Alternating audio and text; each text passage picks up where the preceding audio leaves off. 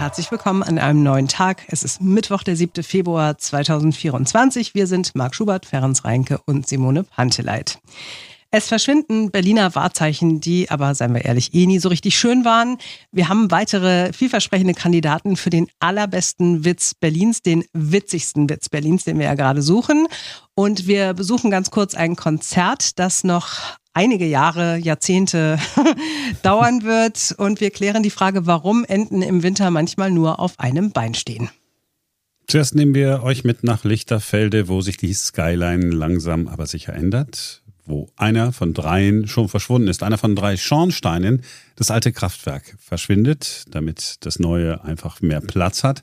Nach einem halben Jahrhundert sind damit drei markante ja, Türme, Leuchttürme wollte ich sagen, sind aber keine Leuchttürme äh, verschwunden, die bisher in den Himmel Berlins geragt haben. So, und unser Berlin-Reporter Christian Fuchs, der ist heute früh da gewesen und hat mit einem gesprochen, der im Kraftwerk arbeitet und äh, das schon erstaunlich lange. Und er sagt euch, warum der Rückbau gar nicht so einfach ist. Ja, damals stand ich als kleiner Junge äh, am Teltow-Kanal und habe das Heizkraftwerk angeschaut von Teltow aus, also Osten, und äh, habe gefragt, Mensch, was ist das denn da? Da will ich mal hin. Meine Mutter hat gesagt, na ja, da wirst du niemals hinkommen. Das ist ein ganz anderes Land. Dann kam die Wende. Trotzdem hat es bis heute gedauert, dass ich mal hier stehe am Heizkraftwerk. 1987 war das. Im genau gleichen Jahr, wirklich kein Witz, hat Horst Kowalski hier angefangen zu arbeiten. Jetzt ist er Leiter der Tagesschicht. Herr Kowalski Jetzt verschwinden hier die Türme, die so populär sind für alle im Umkreis. Ist da nicht auch ein bisschen Wehmut dabei? Ja, selbstverständlich ist da ein bisschen Wehmut dabei. Ich habe hier jahrelang gearbeitet, kenne jede Tür, jeden Raum. Und selbstverständlich finde ich es ein bisschen schade, dass die alte Anlage verschwindet. Freue mich aber auf die neue Anlage, habe mich gefreut und werde hier genauso meinen Weg finden mit der neuen Anlage.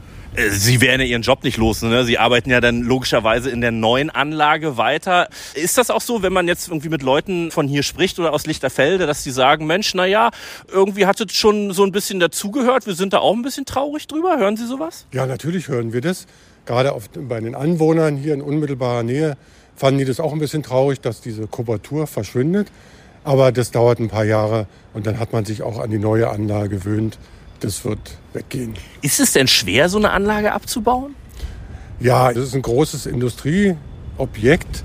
Wir brauchen fast drei Jahre dafür. Große Herausforderung, gerade dieser enge Platz hier in dem Bereich das sind schon Herausforderungen. Mhm, ja. Weil es ist zwar ein großes Gebiet hier, aber die Wege hier rundrum, die sind schon klein. Und wenn da mal ein Bagger durch muss oder ein großer Kran, es soll hier auch noch ein großer Kran gestellt werden, das ist schon eine ziemliche Herausforderung. Spätestens übernächstes Jahr ist das Ding aber hier komplett weg.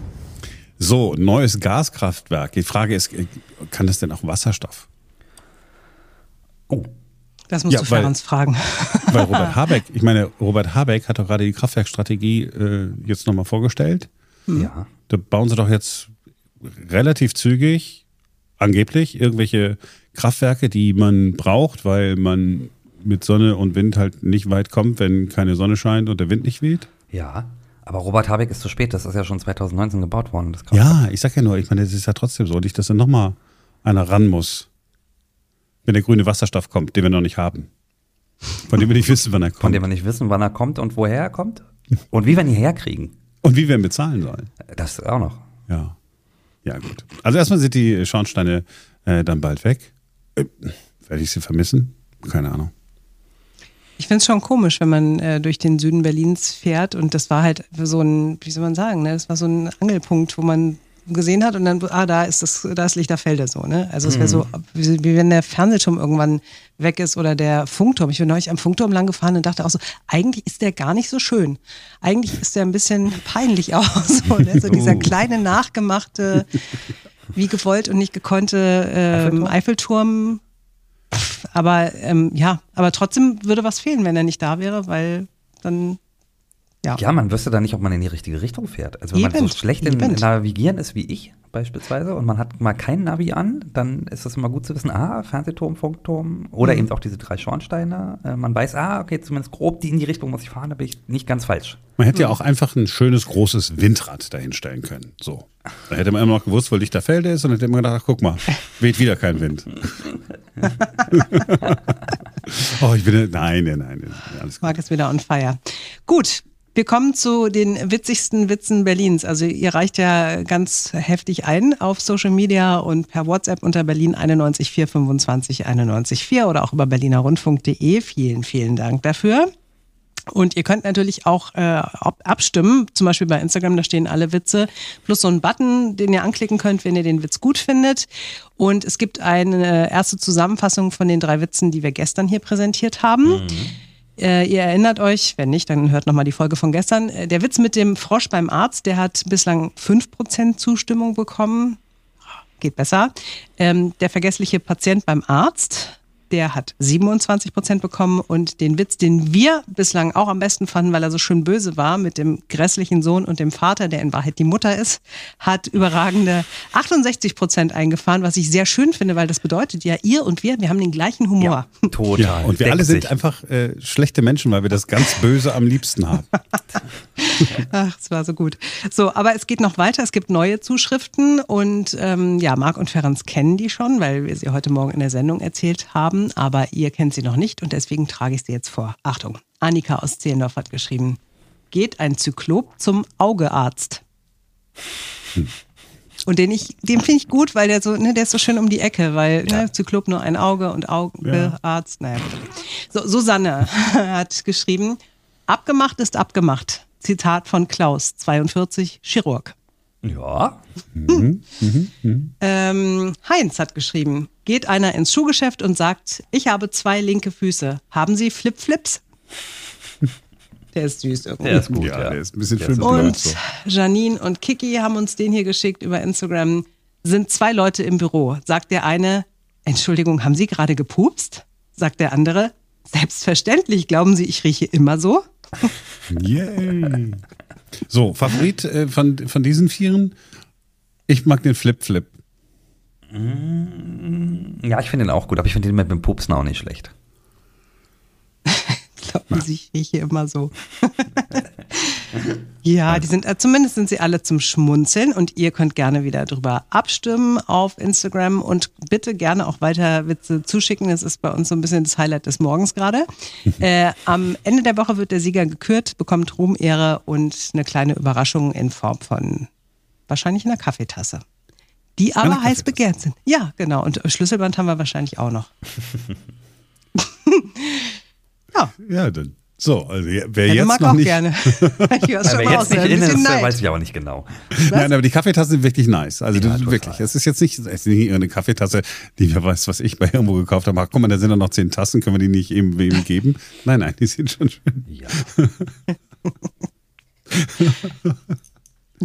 Jetzt kommt aus, kommt aus dem Lachflash nicht mehr raus. Deswegen machen wir einfach weiter, Ferenc, okay? Ja, es bitte. geht um ja, es geht darum, etwas ein bisschen langsamer angehen zu lassen. Gerade jetzt in einer Zeit, wo alles so stressig und anstrengend ist. Mhm. Wir reden jetzt über das langsamste Musikstück der Welt. Das ist ein Orgelkonzert, das ungelogen, unglaubliche 639 Jahre dauert. Ist eine Komposition eines amerikanischen Künstlers, eines Avantgarde-Künstlers. Wer, wer auch sonst. Aufgeführt wird sie seit 2001 auf einer extra dafür gebauten Orgel in einer Kirche in Halberstadt, das ist in Sachsen-Anhalt. Und weil das Orgelkonzert eben 639 Jahre dauert, ändert sich der gespielte Akkord des Musikstücks auch nur alle paar Jahre. Und jetzt war es mal wieder soweit. Das langsamste Musikstück der Welt, das hat einen neuen Akkord, das hat einen neuen Akkord bekommen und der klingt so.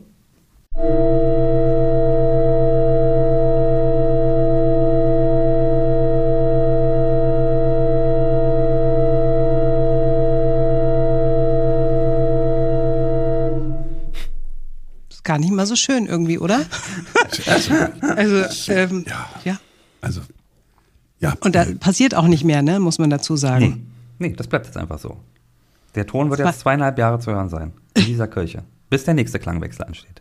Ich stelle mir vor, so ein Gebäude muss ja, das muss ja, auch wenn es eine Kirche ist, muss ja mal gewartet werden, da muss mal feucht durchgewischt werden. Drehen die dann einfach leise? Oder, weil es ist ja unfassbar, das ist ja total anstrengend. Also die erste Minute ist es faszinierend und dann denkt man so, uh, da kann ja auch nichts anderes stattfinden. Also kein Gottesdienst, kein Chorkonzert, kein gar nichts. Also ich habe mich auch gefragt, warum macht dieser amerikanische Künstler das in einer Kirche in halber Stadt? Weil es da keinen stört, da geht da eh keiner. ja, wahrscheinlich. Da wahrscheinlich ist, ist so keiner. Da ist Große keiner. Landflucht, genau. Es ist, es ist ein bisschen absurd. Absurd ist auch, äh, wie lange dieses Konzert also gehen wird, bis zum 4. September 2640. Mhm. Und äh, lustig ist, Sie können sich, ihr könnt euch schon ein Ticket kaufen für die Abschlussveranstaltung. Mhm. Kostet auch nur 2640 Euro. Wow.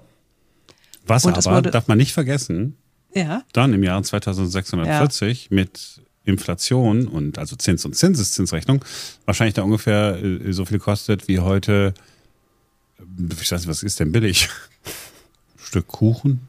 Stück Brot? Also eigentlich günstig. Ja. Man darf es aber jetzt noch nicht kaufen. Ja, aber dann hat ja, man ist ja das so? Man kann, man, doch, man kann es sich sichern. Dieses Ticket. Ja, aber ich die jetzt, dann habe ich ja jetzt den Kaufkraftverlust. Ja, dann hast du halt Pech gehabt. Aber du kannst es jetzt bestellen keine mehr könnte geben. und müsste dann erst im Jahr 2640 überweisen. Weil dann habe ich ah, sozusagen ah, den Inflationsvorteil. Ja. Ah. Ja, ja. Aber ich glaube, der Künstler möchte jetzt schon dein Geld haben und deswegen mhm. äh, musst du es jetzt auch schon kaufen. Aber das Gute ist, also wenn man dann verhindert sein sollte am 4. September 2640, was übrigens ein Samstag ist, dann kann man das Ticket auch weiter vererben. Oh, das ist, das ist eine gute Nachricht. Sehr generös. Sehr gute Nachricht. Und beim Stichwort Ticket fällt mir noch ein, meine älteste Tochter hat mir vorhin geschrieben, ähm, dass sie leider heute ihr rechtes Bein verkaufen muss. weil sie äh, versucht heute Tickets zu bekommen für Adele. Mhm. Die oh. kommt doch nach Deutschland, oh. nach München. Und dann habe ich gesagt, okay, gut, wie, wie, teuer ist es? Und sie so, nein, ich kann es nicht schreiben, es geht nicht, es tut so weh. Und dann hat sie mir eine Sprachnachricht geschickt, weil sie es nicht aufschreiben konnte. Ähm, so um die 400 Euro. Nicht oh. im Ernst, 400 Euro? Nein. Pro Ticket? Schluss. Nein. Das ja. Kind geht da naja, nicht gut. hin. 400 Euro, dafür, aber dann, dafür sitzt du dann auf der Bühne mit, daneben. Ich glaube relativ weit vorne, aber also wenn man sich anguckt, was Adele-Tickets in Las Vegas gekostet haben, da hat ein Freund von mir versucht, Karten zu kriegen. Ich glaube, es ging ab 1000 Dollar los. Aber es ist Las Vegas. Das ist ja. nicht München. Ja, aber es ist halt Adele. Und meine Tochter äh, liebt Adele, seitdem sie, weiß ich nicht, wie zwölf ist und äh, hat immer davon geträumt, die einmal live zu sehen. Und deswegen hat sie gesagt, okay, dann verzichtet sie jetzt auf ihr rechtes Bein und geht dafür einbeinig dann zu Adele. Genau. Und wenn man dann da ist, kann man schön Frust schieben, weil diese ganze frostige Musik von dieser Adele ist sowieso nicht zu ertragen. dann wirklich, sagt immer Marc ja. Schubert. Aber wir wollten noch einen versöhnlichen Schluss hinbekommen. Ja, und das macht äh, Simone. Und zwar ist unser ja. persönlicher Schluss Brain Food, damit wir etwas lernen, damit wir etwas mitnehmen können, damit wir in diesen Tag hinein starten können mit Dingen, die wir schon immer wissen wollten. Wie zum Beispiel, warum stehen Enten im Winter oft nur auf einem Bein. Enten haben eine Körpertemperatur von etwa 41 Grad. Sie sind durch ein dichtes Gefieder aus wasserdichten Deckfedern und wärmenden Daunen gut vor Kälte und Nässe geschützt. An den Entenbeinen ist die Haut allerdings nackt und deshalb ist der Wärmeverlust dort besonders groß. Aus diesem Grund stehen Enten häufig auf einem Bein und verbergen das andere im wärmenden Gefieder. So, haben wir das auch geklärt? Nack, nack. Das, das Nack-Nack war jetzt aber der, also der versöhnlichste Schluss ever. Wir sind morgen wieder für euch da, denn dann ist wieder ein neuer Tag. Cheerio.